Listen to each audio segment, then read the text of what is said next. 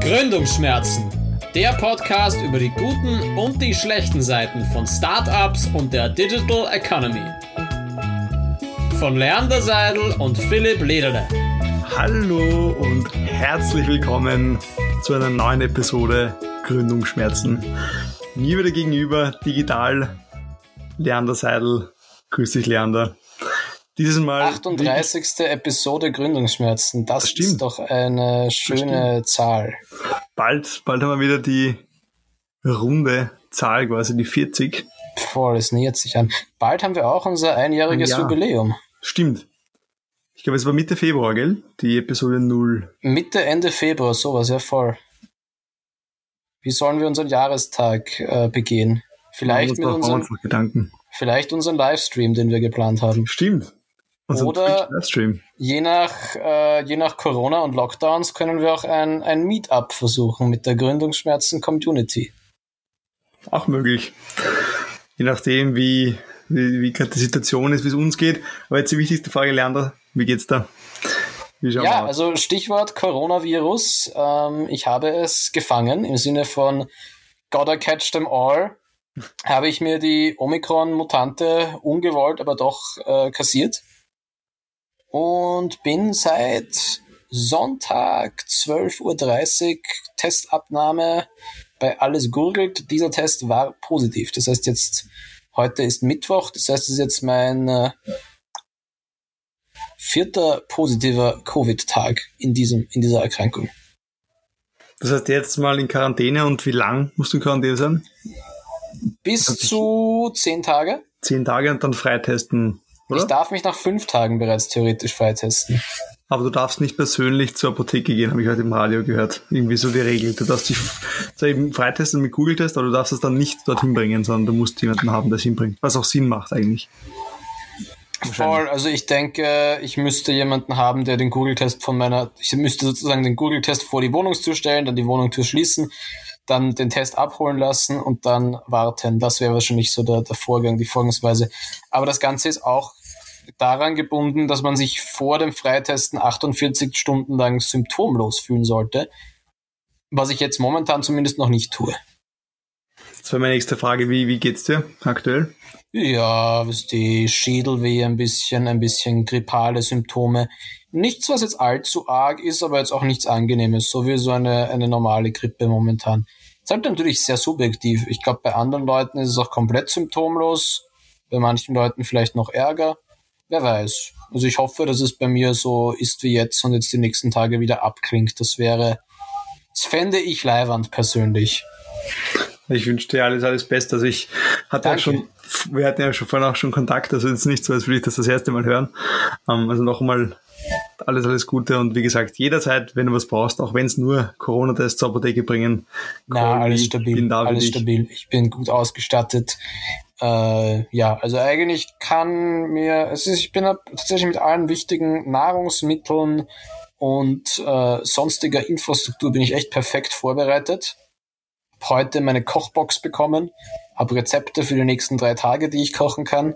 Unter anderem eine vegane Currywurst. Insofern. Ist, ist Leanders Cooking Show im Corona-Time geplant? Oder? Es ist eine, es ist eine Stimmthematik, deshalb wird auch unsere heutige Episode nicht ganz so lang sein, wie sie sonst immer ist weil ich einfach, wenn ich zu viel rede oder auch zu viel streame oder auf Instagram Kochclips äh, hochlade, dann rede ich wieder mehr und dann strapaziere ich meine Stimmbänder über. Und das sollte man wahrscheinlich nicht machen, wahrscheinlich. während man Covid Wir machen hat. eine kurze Episode, kurz und knackig, dass wir etwas von uns hören lassen. Und vielen Dank, dass du trotzdem deine Energie nimmst. Natürlich. Es gibt nichts Wichtigeres in meiner Woche als den Gründungsschmerzen Podcast Recording Termin. Was ist so passiert, ähm, über das wir reden wollen oder möchten? Wir haben ja vor kurzem über, über, meinen Hacking, über meinen Hacking-Angriff gesprochen, nicht den ich ausgeführt habe, sondern der mir passiert ist. Und da äh, ging es ja auch unter anderem darum, dass einige meiner Krypto-Assets gestohlen wurden. Und das ist auch das erste Thema, nicht, nicht das Stehlen von Krypto-Assets, sondern Krypto-Assets in, in general. Da gab es einen ziemlich ähm, ja, signifikanten Kurssturz. Ich meine, das ist, wer sich damit schon länger beschäftigt, nichts Neues. Dich lässt das auch kalt, vermutlich lernen. Ähm, gab aber nicht nur jetzt auf der Kryptowelt, sondern generell ähm, börsentechnisch vor allem technische Aktien, technologische Aktien ähm, sind da sehr in Mitleidenschaft gezogen worden. Da sieht man wiederum auch die Korrelation, die man vielleicht sich nicht so wünscht, dass Krypto auf jeden Mensch, wo man immer sagt, man ist eben quasi am abseits auf der Börse unterwegs und man ist nicht abhängig von, von Börsenkursen, aber in dem Fall sieht man die, die zusammen, den Zusammenhang zwischen dem Kursabstieg von technologischen Aktien, aber auch dann zeitgleich den, den drastischen Kurs von Kryptoassets.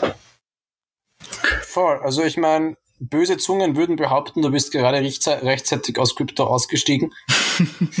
Ohne dass ich was mitgenommen habe. Perfekt. Alles falsch gemacht. Ohne dass du was mitgenommen hast. Zwinker, zwinker.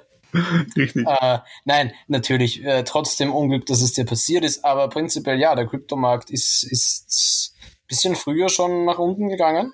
Also die Aktienkurse ein bisschen danach, der Kryptokurs eigentlich die letzten drei Wochen schon, sogar schon kurz vor deinem, äh, kurz vor deiner bestohlen werden, sind die Kurse schon ein bisschen nach unten gegangen und jetzt ja, die letzten sechs Tage noch einmal ein deutliches Stück weiter nach unten. Äh, Drittel Wertverlust von Bitcoin ist natürlich nicht zu vernachlässigen. Kurzfristig war Ethereum am Dienstag dieser Woche, äh, auch oder am Montag dieser Woche war es unter 2000 Euro.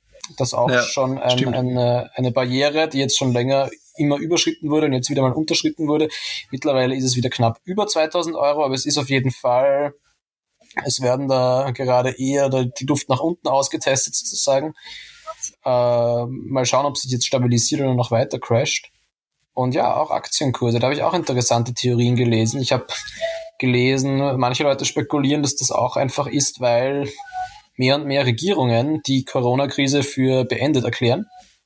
Also sozusagen, weil man immer öfter sieht, dass sich einfach in der Policy, ob das jetzt das United Kingdom ist, tendenziell auch die USA, tendenziell natürlich auch viele europäische Länder, die jetzt weniger auf Quarantäne setzen, weniger auf Remote, sondern eher noch auf ganz kurze Absonderung von positiven Fällen, aber weniger Schutzmaßnahmen im 2022er Jahr. Und dass das einfach als Signal gewertet wird, dass halt solche Unternehmen wie Zoom, ein großes Beispiel, die halt sehr gewachsen sind durch die Remote Work, dass denen jetzt halt wieder schwerere Zeiten 2022 bevorstehen und dass das halt in der Tech-Bubble für ähm, Kursverluste sorgt. Also das ist zumindest eine Spekulation, die womöglich ein Grund sein kann. Anderes Thema ist natürlich auch äh, ja, Ukraine, Russland, USA-Krise, wird auch immer wieder spekuliert, dass das halt auch dazu beiträgt, dass sich Leute in Goldreserven flüchten, weil sie Angst haben vor anderen Aktien, die sich sonst wirtschaftlich zu fluktuierend verhalten. Es sind wahrscheinlich alles verschiedene Fälle. Hier dahin geht auch noch die zinspolitische Diskussion in Amerika, die man da mitbekommt. Und ja, auch die Ankündigung, dass. Auch schwierig. Also so Mischung aus Inflation und Rezession natürlich äh, womöglich. Und das ist bestimmt ein, ich, ich würde es ich würd's ein QW nennen, aus mehreren Themen, die hier zusammenkommen, eine Vermischung, wie du sagst. Und insgesamt halt leider wenig positive Signale, insgesamt sehr viele äh, problematische Signale. Das, das ähm, Lustige ist ja, wir haben, es wäre es Karma gewesen, wir haben, oder ich habe in unserem Forecast, ähm, in unserer Forecast-Episode, wo wir eben auch ähm, gewisse Prognosen uns ja, aufgeschrieben haben und dann hier fallen gelassen haben, habe ich noch gesagt, dass heuer das Jahr des Ethereum wird und auch NFTs durch die Decke gehen werden. Und wo wir dann aufgehört haben zu recorden, ähm, ist bei mir schon bei den letzten Minuten eigentlich mein, meine Notifications rundgegangen, meine Crypto-Asset-Notifications, dass eben gewisse Assets unter einen Preis gefallen sind. Habe ich dann noch zu dir gesagt, da geht's rund, was ist, ist irgendwas passiert? Ähm, und seitdem ist natürlich nochmal weit runtergerutscht. Also es war so irgendwie der Startschuss vom, vom Bergabgehen. Bin gespannt, Voll. wie lang dieses, dieses Tal der Tränen sozusagen jetzt noch anhält. Wobei Aber es das wird halt auch sehr, alles sehr, sehr zyklisch ist, glaube ich. Absolut. Ich glaube, ja. es, es, es ist irgendwie so gleichzeitig auch das NFT-Thema. Die kritischen Stimmen werden immer lauter, aber die Leute, die in NFT-Technology, also ich habe gerade jetzt in den letzten Wochen wieder von zwei Leuten gehört, die heftig am Recruiten sind, auch im österreichischen oder deutschsprachigen Markt in neue NFT-Plattformen. Also da wird einiges hineingesteckt auch momentan, aber auch wachsende Skepsis, also sehr interessant.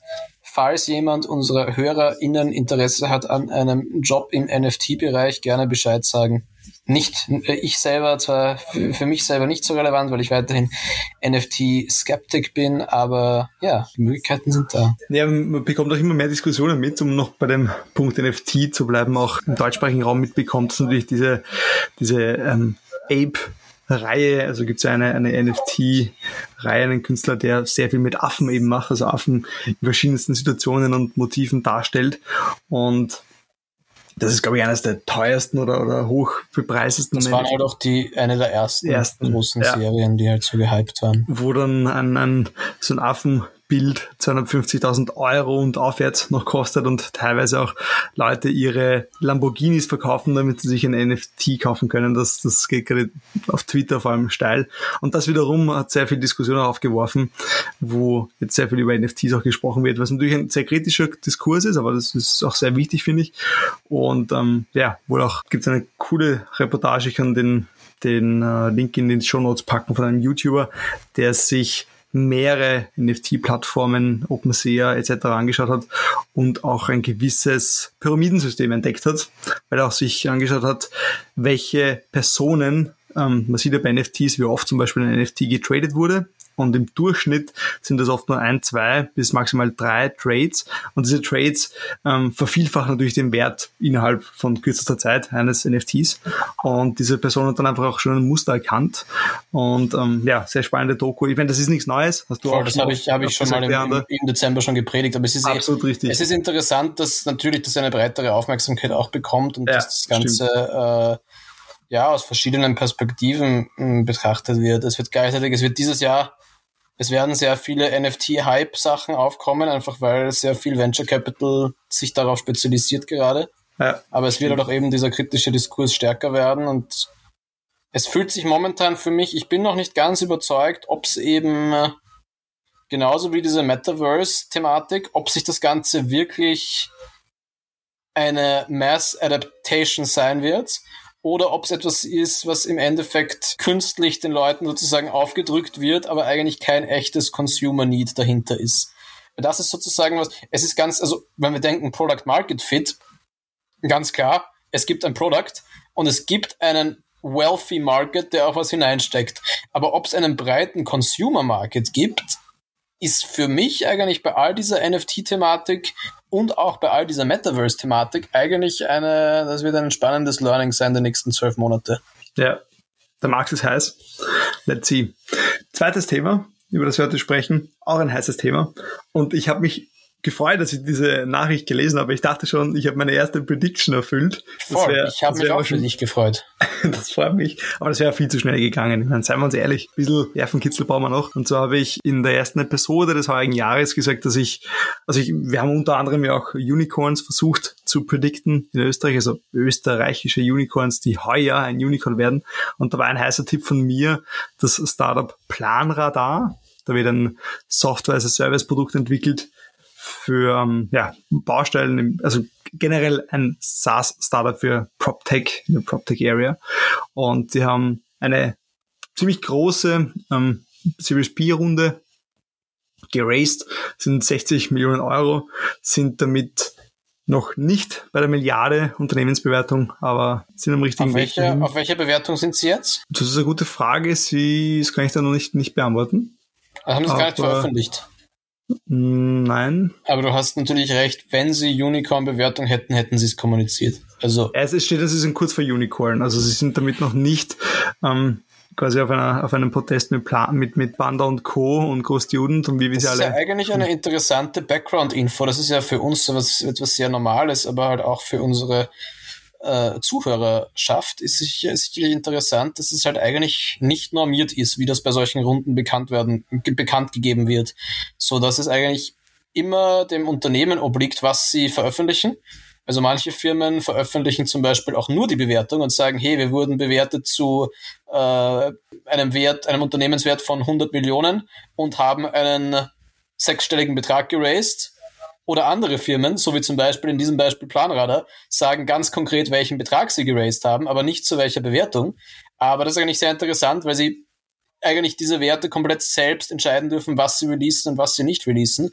Und auch im, äh, im Firmenbuch scheint natürlich nachher auf, wer die Anteilseigner sind. Dadurch kann man dann irgendwie ein Gefühl dafür bekommen. Aber eben die genauen Zahlen, weder die Bewertung noch die ähm, der Amount raised einer jeweiligen Finanzierungsrunde muss notwendigerweise offengelegt werden. Und deshalb ist es doch noch sehr interessant. Auf Crunchbase ist es eben auch, weil Crunchbase ist eben ein großes Verzeichnis für viele von die, also für, für diese Startup-Finanzierungsaktivitäten.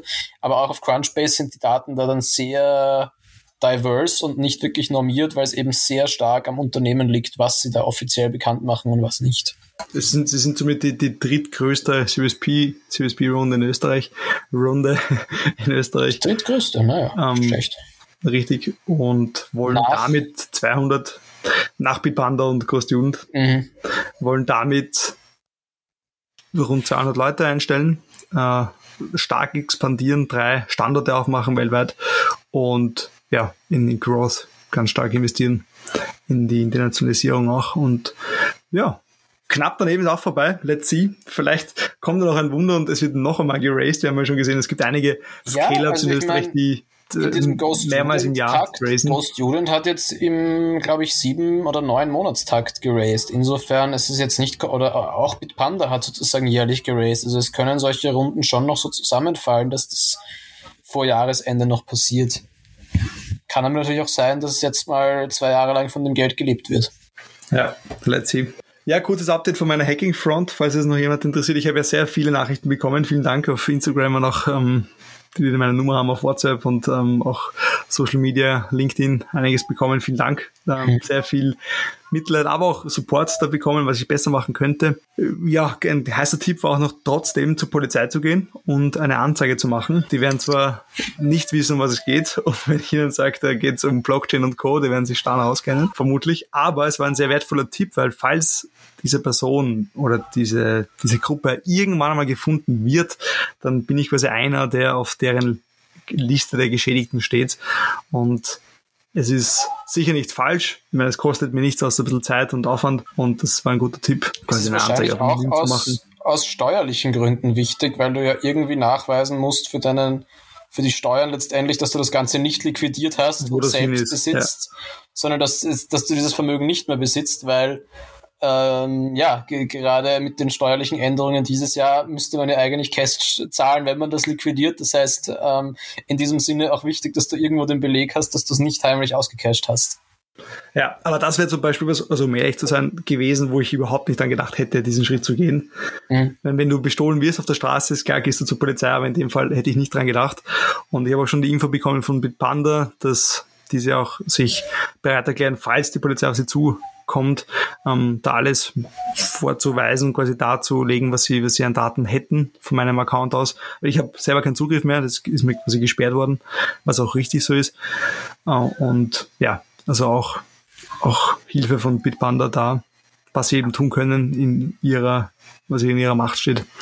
Ja, kurzes Update. Ich wollte noch einen, einen Sicherheitsrat, den ich beim letzten Mal vergessen habe, den ich auch noch eigentlich empfehlen wollte, ist halt auch einfach, dass man ab einer gewissen Summe wenn man sagt, man hält Kryptos, dass man sie. Die, auch, aber auch einfach diversifizieren. Also sozusagen, wenn man sagt, man möchte sie auf einer Exchange haben, um sie schnell traden zu können, dass man halt dann sagt, man hat sozusagen statt 100.000 auf einer Wallet, dass man stattdessen sagt, okay, man hat einen Account bei Bitpanda, einen Account bei ähm, Bitfinex, einen Account bei Coinbase und einen Account bei Kraken. Einfach aus aus dem einen Grund, dass man dann, und natürlich für jeden Account ein anderes Passwort, eh klar, damit man sozusagen, äh, falls man gehackt wird, aber auch, falls eine der Plattformen plötzlich nicht mehr liquid ist, das gab es ja auch schon in der Vergangenheit, dass dann sehr plötzlich eine gesamte Crypto-Exchange weg ist, inklusive allen Funds. Das heißt, auch einfach aus diesen Sicherheitsgründen ist es gar nicht so blöd oder eben auch ein paar Sachen auf einer Cold Wallet, die man sowieso nur selber zugreifen kann aber dass man da eben echt versucht, den großen Betrag auf kleinere Lose aufzuteilen, damit man äh, in keinem Fall alles verliert, wenn einmal was weg ist. Ja, guter Punkt. Stimmt. Ich meine, so viel war es bei mir nicht, aber, aber stimmt, ja, guter Punkt. Voll. Weil lange hält, früh dabei war. Fix. Sicher Sinn. Fix. Aber ja, let's hope, dass uns das allen nie wieder passiert, weil wir jetzt alle unsere Passwörter und unsere Two-Factor Authentication überall aktiviert haben. Korrekt. Volle Sicherheit aufgebaut. Digitale. In diesem Sinne, lass uns gut sein. Hast du noch einen Punkt, den du loswerden möchtest für heute? Ähm, ich habe ich noch Stimme interessante, interessante Themen? Nicht wirklich. Also aktuell gibt es wenig Spannendes, ähm, glaube ich, zu berichten. Werd wieder gesund, Leander. Alles Gute. Ja, voll. Alle ZuhörerInnen bleibt gesund oder werdet gesund. Es sind ja aktuell sehr, sehr viele, die betroffen sind und da, denen es ähnlich geht wie dir. Ich bin gespannt, wann wir den Peak erreichen in Wien oder in Österreich sozusagen. Ich glaube, heute waren wir schon bei 34.000 österreichweit. Aber Voll. es ist noch, also Experten sagen noch immer nicht die Spitze des Eisbergs. Aber ich bin eben gespannt, wann diese Spitze erreicht wird. Ja, let's see. Mal schauen. Alles Gute, gesund bleiben. Vielen Dank fürs Zuhören. Ciao. Ciao, ciao. Das war Gründungsschmerzen, ein Podcast von Philipp Lederle und Leander Seidel. Wir danken fürs Zuhören und wir freuen uns über Feedback. Am besten per E-Mail einfach eine Nachricht senden an office.gründungsschmerzen.at. Vielen Dank und bis zum nächsten Mal.